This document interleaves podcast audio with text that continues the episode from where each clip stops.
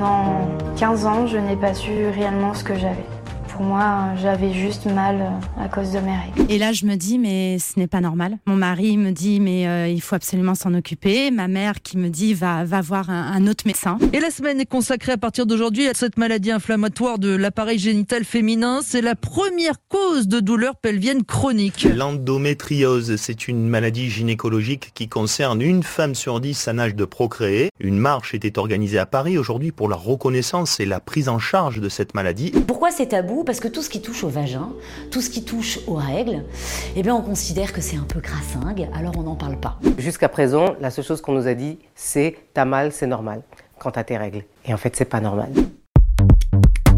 Chers auditeurs, chères auditrices, c'est le moment de se retrouver comme chaque quatrième mardi du mois pour un nouvel épisode d'Hyperchondriac, le podcast de Santé Magazine, 100% gratuit, 100% pour vous.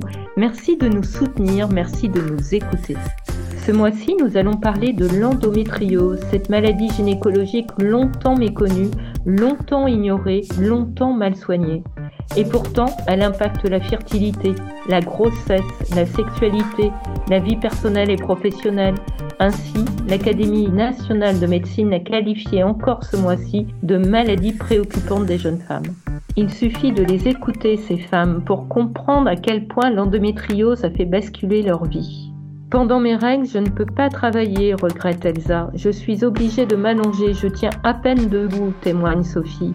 Je n'ai jamais eu aussi mal, raconte Agnès, épuisée physiquement et nerveusement par ces atroces douleurs qui reviennent tous les mois. Aujourd'hui, les femmes ne souffrent plus en silence. En effet, médiatisée sous l'impulsion de médecins et d'associations militantes, l'endométriose sort de l'ombre. En France, la comédienne Laetitia Milo a été la première femme connue à évoquer publiquement ses années d'enfer. Mais d'abord, c'est quoi cette maladie? Pourquoi est-ce si compliqué d'obtenir un diagnostic et d'être bien soigné pour enfin ne plus avoir mal? Et pourquoi de plus en plus de femmes sont-elles concernées? Je suis Aline Perraudin, la directrice de rédaction de Santé Magazine. Pour répondre à toutes ces questions, je reçois le professeur Xavier Fritel. Bonjour. Bonjour. Euh, Xavier Fritel, je travaille au CHU de Poitiers, je suis chirurgien gynécologue et euh, je m'intéresse à l'endométriose et je m'occupe de patientes qui souffrent d'endométriose et douleurs pelviennes chroniques. Vous êtes membre du comité scientifique de l'Association de patientes Endo-France. Vous êtes expert auprès de la Haute Autorité de Santé et du Collège national des gynécologues obstétriciens français, avec qui vous avez élaboré en 2018 de nouvelles recommandations pour une prise en charge de l'endométriose individualisée. Vous animez également des conférences grand public au sein du CHU de Poitiers sur cette maladie. Pourquoi un tel engagement? Euh, le pourquoi, euh, c'est une, bonne question. Vous m'obligez à m'interroger sur ma pratique. C'est pas toujours si simple alors que je suis dedans. Je pense qu'on a besoin de diffuser de l'information sur cette maladie qui est complexe. Elle est complexe à comprendre, elle est complexe à diagnostiquer, elle est complexe à traiter et que c'est un savoir qui est relativement récent et qu'on a, euh, c'est un savoir qui vient de l'expérience clinique. C'est quelque chose que j'ai pas eu d'enseignement spécifique au cours de, mes années de médecine, euh, pas par négligence, hein, parce que tout simplement la douleur chronique de la femme était euh, peu connue peu décrite et l'endométriose elle-même restait une maladie qui, à l'époque, était encore plus mystérieuse que maintenant. Cela va peut-être vous surprendre, mais l'endométriose est connue depuis la fin du 19e siècle. Dès 1860, un médecin autrichien, Karl von Rokitansky, décrit la présence de muqueuses utérines en dehors de l'utérus. Le terme apparaît, lui, en 1921 avec les travaux du docteur John Sampson, un gynécologue américain considéré comme le père de l'endométriose. Durant ses 50 ans de carrière, il chercha à décoder les mécanismes de cette maladie dont le nom provient donc de l'endomètre, c'est-à-dire la muqueuse qui tapisse l'intérieur de l'utérus et s'épaissit à chaque cycle menstruel. C'est pas le nom de la maladie qui compte, que c'est la souffrance de la femme. C'est-à-dire que c'est une maladie qui explique une partie des douleurs pelviennes de la femme. Finalement, prendre en charge l'endométriose, c'est prendre en charge l'ensemble des douleurs euh, pelvienne chronique parce que c'est pas toujours de l'endométriose. Et quand on parle de douleur chronique, on, touche à une limite du système de la pensée médicale standardisée parce que on s'appuie uniquement sur un symptôme. Il n'y a pas toujours une image, il n'y a pas toujours quelque chose qu'on peut toucher, il n'y a pas toujours quelque chose qu'on peut expliquer.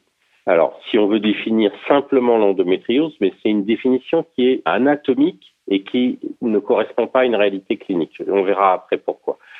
L'endométriose, c'est quand il y a des cellules qui sont normalement dans l'utérus qui se greffent ailleurs dans euh, le corps, principalement dans la cavité abdominale et principalement dans la cavité abdominale dans le pelvis, et qui vont vivre leur vie de cellules endométriales, c'est-à-dire qu'elles vont saigner au moment des règles.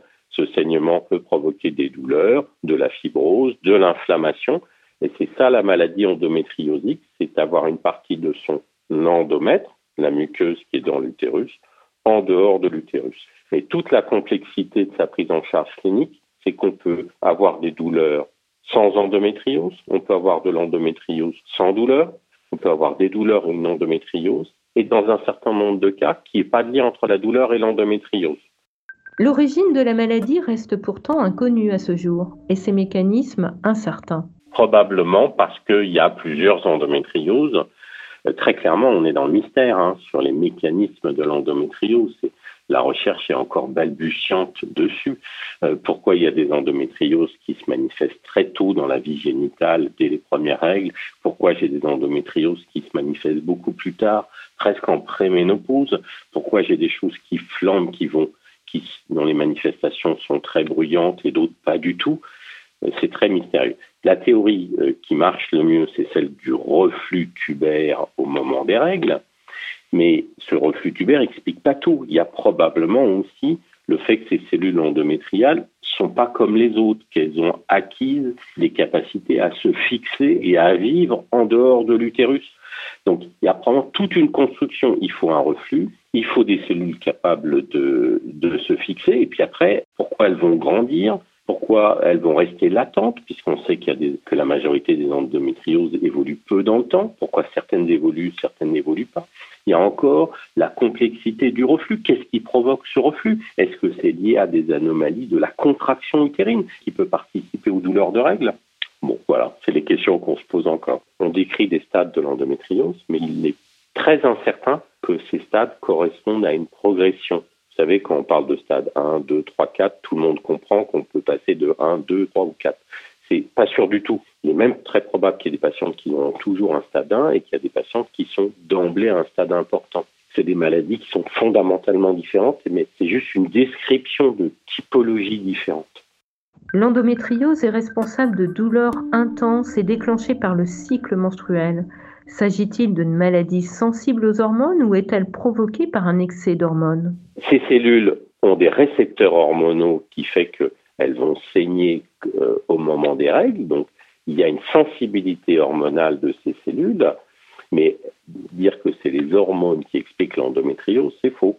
Ce qu'on sait, c'est que dans une partie ou une majorité, heureusement, euh, des, des femmes qui souffrent d'endométriose, quand on supprime les règles, on améliore largement les symptômes.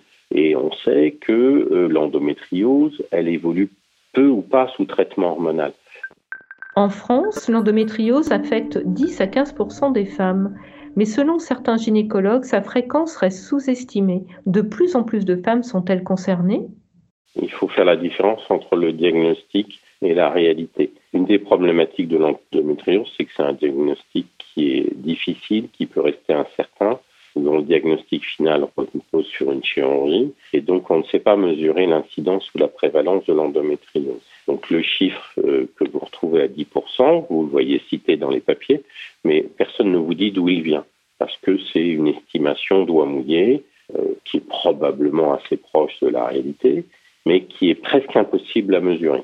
Donc on est confronté, on ne sait pas le mesurer. Vous dire si euh, euh, ça touche plus les jeunes femmes actuellement, je suis pas capable de vous le dire. Vous dire qu'en revanche, on s'intéresse plus à la douleur des jeunes femmes et qu'on euh, évoque plus rapidement le diagnostic d'endométriose, ça c'est un effet de nos recommandations du collège et de la HS sur l'endométriose et les différences finalement qu'on peut percevoir dans la pratique, c'est lié à une meilleure connaissance de sa maladie, le fait qu'elle est mieux enseignée, qu'elle est mieux apprise, qu'il y a des recommandations et qu'on va considérer la douleur de la femme comme significative et on va chercher une étiologie. Et c'est peut-être ça le grand changement sociétal qu'il y a eu au cours des dernières années.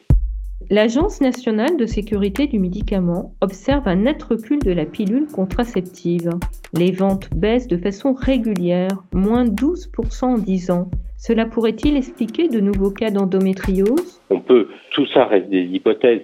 Alors il peut y avoir le fait qu'en effet les jeunes femmes actuellement essayent d'éviter les traitements hormonaux, donc elles sont plus souvent exposées à des douleurs de règles. Qu'on ait en endométriose ou pas, la pilule diminue l'abondance des règles, donc diminue aussi les symptômes de l'endométriose. C'est-à-dire que si vous diminuez l'abondance des règles, vous diminuez aussi le saignement sur ces cellules endométriosiques greffées ailleurs. Moi, je pense, je, mon intuition, mais ça reste une intuition clinicien qui peut appuyer sur des preuves, hein, c'est que c'est aussi la place de la femme dans la société qui fait que la douleur de la femme est reconnue et devient sujet de soins, sujet de recherche, alors que ce ne l'était pas à l'origine. Dans l'inconscient collectif, avoir mal au ventre pendant ses règles, c'est normal. Marion Covine, chercheuse en sciences sociales et elle-même atteinte d'endométriose, explique que les douleurs perçues comme féminines sont souvent minorées, banalisées, disqualifiées ou encore considérées comme une exagération. La conséquence, c'est que la maladie n'est pas diagnostiquée et les femmes qui souffrent se retrouvent démunies.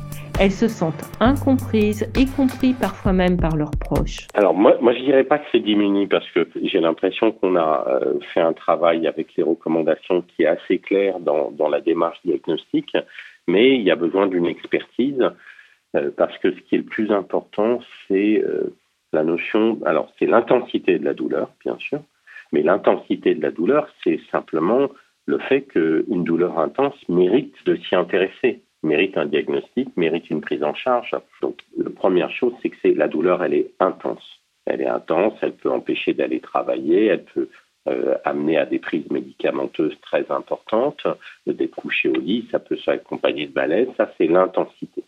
L'intensité, c'est pas suffisant, c'est la notion de douleur localisatrice ce qu'on a appris au cours des dernières années, c'est que finalement, cette endométriose, c'est que l'endomètre n'est pas, il y a quelque chose qui saigne, mais en dehors de l'utérus. Et ça se traduit par des douleurs en dehors de l'utérus. Ça se traduit par des douleurs dans le rectum au moment des règles, ça se traduit de douleurs dans les épaules, des douleurs à d'autres localisations que les localisations habituelles. Ça se traduit par des douleurs, par exemple, au rapport ça se traduit par des douleurs digestives, ça se traduit par des douleurs urinaires, et à chaque fois, c'est un point d'appel pour aller chercher à cet endroit-là qu'est-ce qui se passe. Et c'est au moment des règles, oui, parce que c'est cyclé par le fait que les cellules d'endomètre, elles vont se libérer et ça va provoquer un saignement au moment des règles, c'est là où les symptômes arrivent. Alors après, il peut y avoir des douleurs qui se surajoutent avec des phénomènes de sensibilisation qui sont liés à la chronicité de la douleur, avec des douleurs qui envahissent d'autres espaces temporels. Le système de la douleur se déclenche plus facilement avec un signal qui dure dans le temps et qui ne va pas répondre aux antalgiques habituels. Beaucoup de femmes décrivent leur parcours médical comme un véritable parcours du combattant, avec des avis médicaux parfois discordants.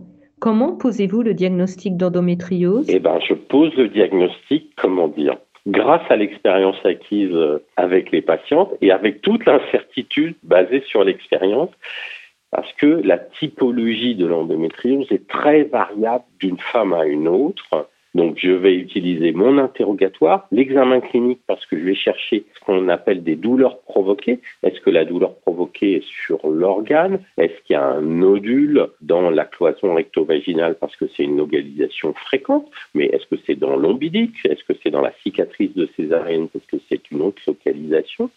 Est-ce que c'est une douleur qui est uniquement nociceptive Est-ce que j'ai une douleur provoquée là où je touche? Ou est-ce que la douleur dure dans le temps? Est-ce qu'elle envahit d'autres organes, les muscles, les parois à d'autres endroits? Est-ce qu'il y a un phénomène de sensibilisation? Parce que mon diagnostic n'est pas simplement de diagnostiquer la maladie, mais c'est aussi diagnostiquer son étendue et diagnostiquer si elle s'associe à de la sensibilisation qui va être un obstacle au traitement.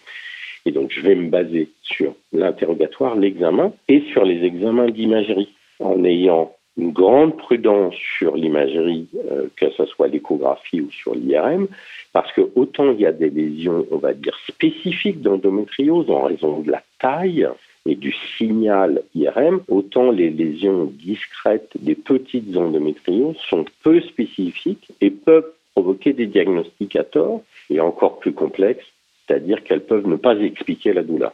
Et donc il y a une, convergence, comment dire, il y a une concordance euh, anatomo-clinique pour poser le diagnostic. C'est-à-dire que je vais avoir des douleurs avec des localisations et je vais confronter est-ce que à la localisation de la douleur, mon examen clinique ou mon IRF retrouve quelque chose qui est compatible avec l'endométriose. Et l'autre chose qu'on a appris, c'est que chez les patientes qu'on prend en, charge pour infertilité, la prévalence de l'endométriose est importante, probablement parce qu'il y a une inflammation du péritoine qui euh, diminue la qualité des gamètes, qui va inhiber la mobilité des gamètes et leur capacité à se rencontrer.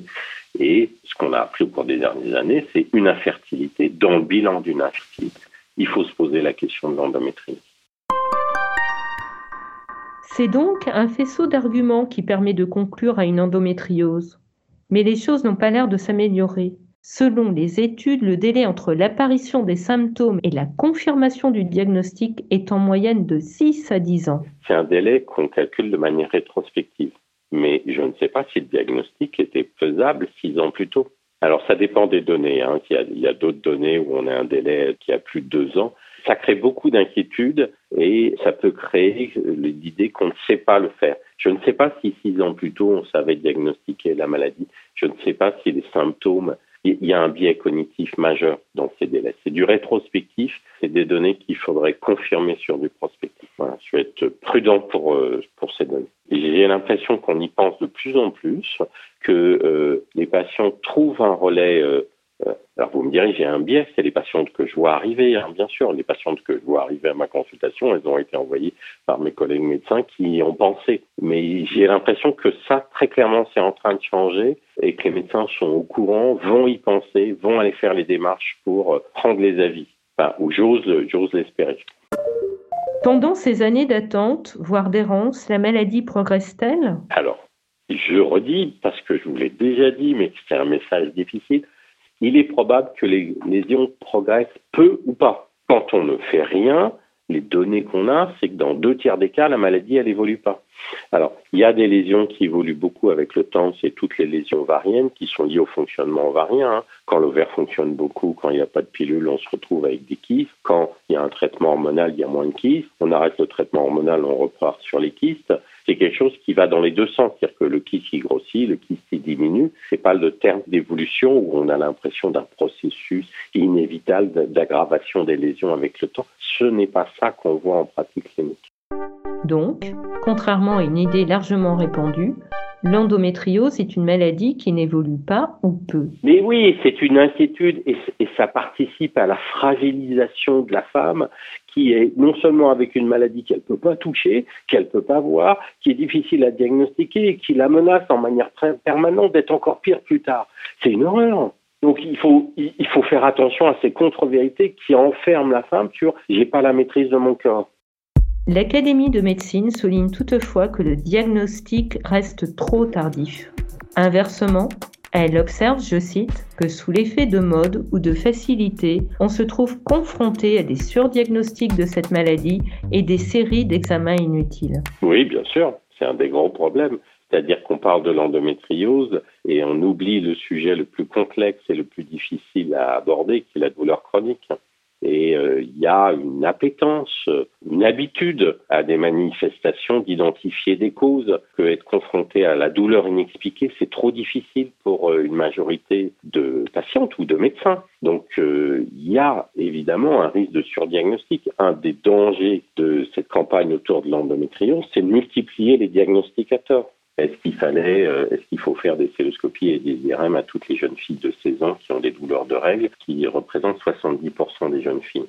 Moi, je, suis très prudent là-dessus. C'est là où on va avoir un surdiagnostic, une surchirurgie et peut-être des, lésions, des risques chirurgicales qu'on va imposer alors qu'il n'y a pas d'utilité de le faire puisque la maladie évoluant peu sous pilule, peu ou pas sous pilule, finalement, quand on arrête sa pilule 10 ans plus tard, quand à l'âge de 26 ans ou un peu plus tard, quand on fait quand on soit de la première grossesse, il est toujours temps de la prendre en charge. Il n'y a pas de perte de chance Donc ça, c'est l'autre notion qui est liée à ça.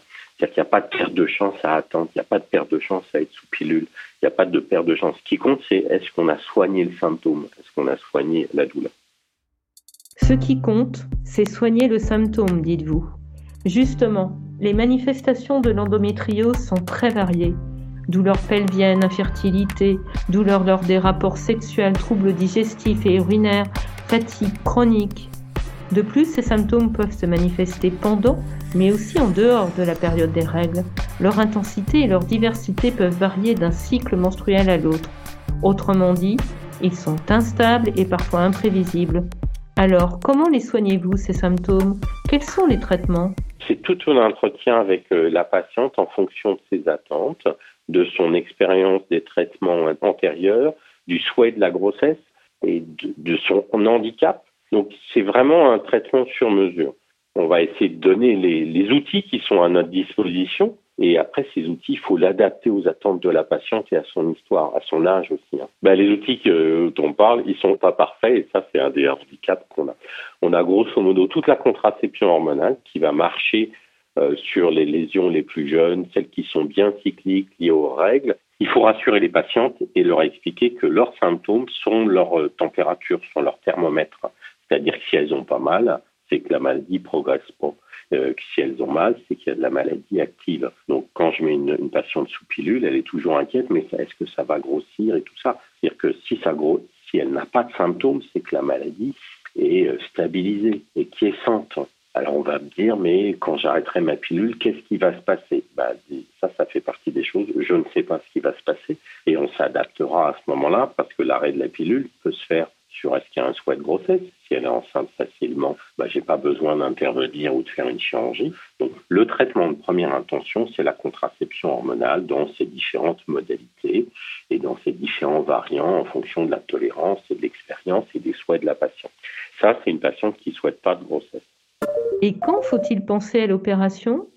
Sur une patiente qui souhaite une grossesse, euh, ben, on va essayer d'analyser les paramètres de sa grossesse, c'est-à-dire euh, est-ce qu'il y a des paramètres d'infertilité dans le couple, depuis quel est son âge, depuis combien de temps elle, essaye d'être enceinte, quelle est l'intensité de sa douleur et quel est son souhait sur sa douleur, est-ce que sa douleur est suffisamment handicapante pour qu'elle souhaite une chirurgie, parce que je ne peux pas la mettre sous pilule, bien sûr, si elle souhaite être enceinte ou est-ce qu'elle se donne le temps d'une exposition sans contraception à la grossesse pour satisfaire son souhait de grossesse parce que c'est sa priorité?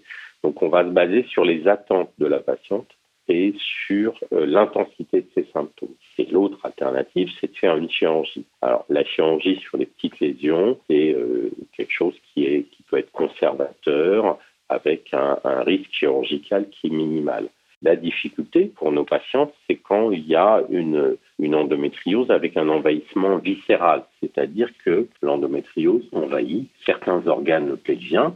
Bon, il peut y avoir des localisations euh, en dehors du pelvis sont des cas particuliers, mais le raisonnement est à peu près le même. Elle peut envahir la vessie, elle peut envahir le rectum, et c'est là où on peut avoir à faire des chirurgies qui sont plus mutilantes ou plus à risque. Et là, c'est une vraie discussion avec la patiente sur le risque qu'elle peut avoir à prendre. Euh, l'endométriose aussi peut avoir des conséquences sur l'écoulement des urines et pour préserver le rein, demander qu'on fasse une chirurgie. C'est un, un seul cas où finalement ce n'est pas le symptôme qui va décider, c'est la souffrance viscérale qui va se dire il faut qu'on fasse euh, un traitement parce que sinon le rein est en danger. La maladie a des conséquences sur le corps. Elle a aussi un impact important qui peut être extrêmement négatif sur le plan psychologique. 9 femmes atteintes d'endométriose sur 10 subissent de la fatigue chronique et plus de la moitié d'entre elles sont anxieuses avec une sensibilité accrue. Oui, bien sûr. Alors, est-ce qu'on parvient toujours à soulager la douleur? Malheureusement, non. C'est tout l'intérêt de ce bilan dont on parlait dans la pratique clinique. On s'appuie aussi sur l'expertise de nos collègues algologues, spécialistes de la douleur chronique, parce que quand la douleur dure depuis une, grande durée, elle a envahi l'espace personnel, professionnel, familial de la femme, euh, elle peut résister aussi au traitement chirurgical. Dans ce contexte, quelle est la place des soins dits complémentaires, en particulier de l'activité physique douce, adaptée? On sait qu'elle est un élément majeur de la prise en charge de la douleur.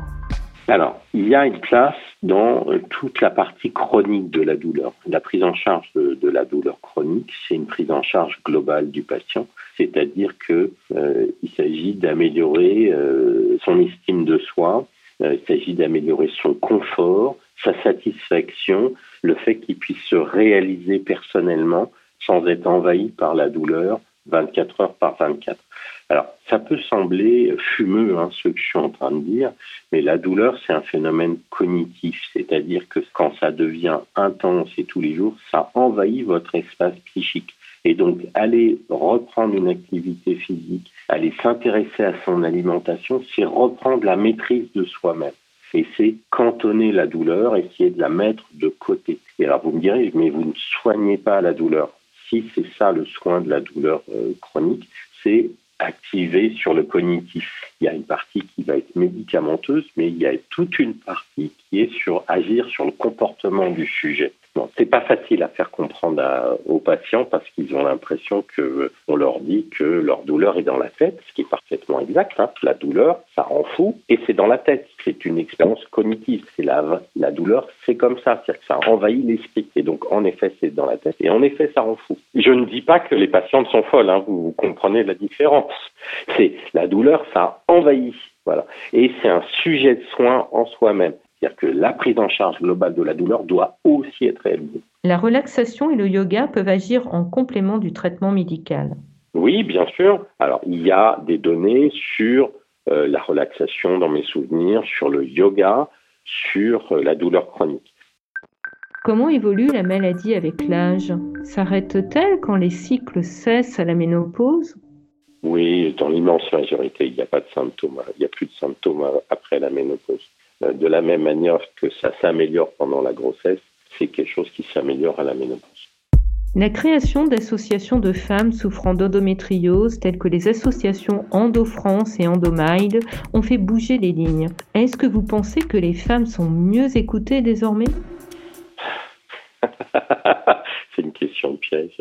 Euh, mais j'en suis persuadé que les choses bougent que les femmes se, libèrent progressivement le fait qu'elles ont le droit de dire qu'elles ont mal et, que c'est un sujet d'intérêt. Vous dire que euh, cet intérêt est universel et euh, euh, non, il y a probablement encore de l'amélioration, il y a probablement de l'enseignement, mais moi j'ai vraiment l'impression que les choses ont bougé au cours des années passées. Mais je voudrais pas qu'on oublie la douleur chronique de la femme il faut continuer à s'intéresser aux femmes douloureuses, même si elles n'ont pas d'endométriose. Les douleurs euh, modérées à euh, sévères, c'est euh, plus de la moitié des femmes en France. Douleurs de règles, douleurs au rapport, autres douleurs. C'est extrêmement fréquent et ce sujet, on ne peut pas le dissocier de l'endométriose. L'endométriose, c'est plus simple à expliquer parce qu'il y a une maladie, il y a des images, il y a des chirurgies, il y a des traitements, mais derrière, il y a toute la douleur de la femme. Et je souhaiterais qu'on s'intéresse aussi à ce sujet-là. Merci Xavier Fritel pour toutes ces réponses. Nous vous conseillons vivement la lecture de l'ouvrage collectif auquel il a collaboré, Idées reçues sur l'endométriose aux éditions Le Cavalier Bleu. J'espère que ce podcast vous aura aidé à mieux comprendre cette maladie complexe et énigmatique qu'est l'endométriose, une maladie invisible qui peut ravager la vie des femmes. Invisible, elle l'est aussi et surtout dans le cadre professionnel.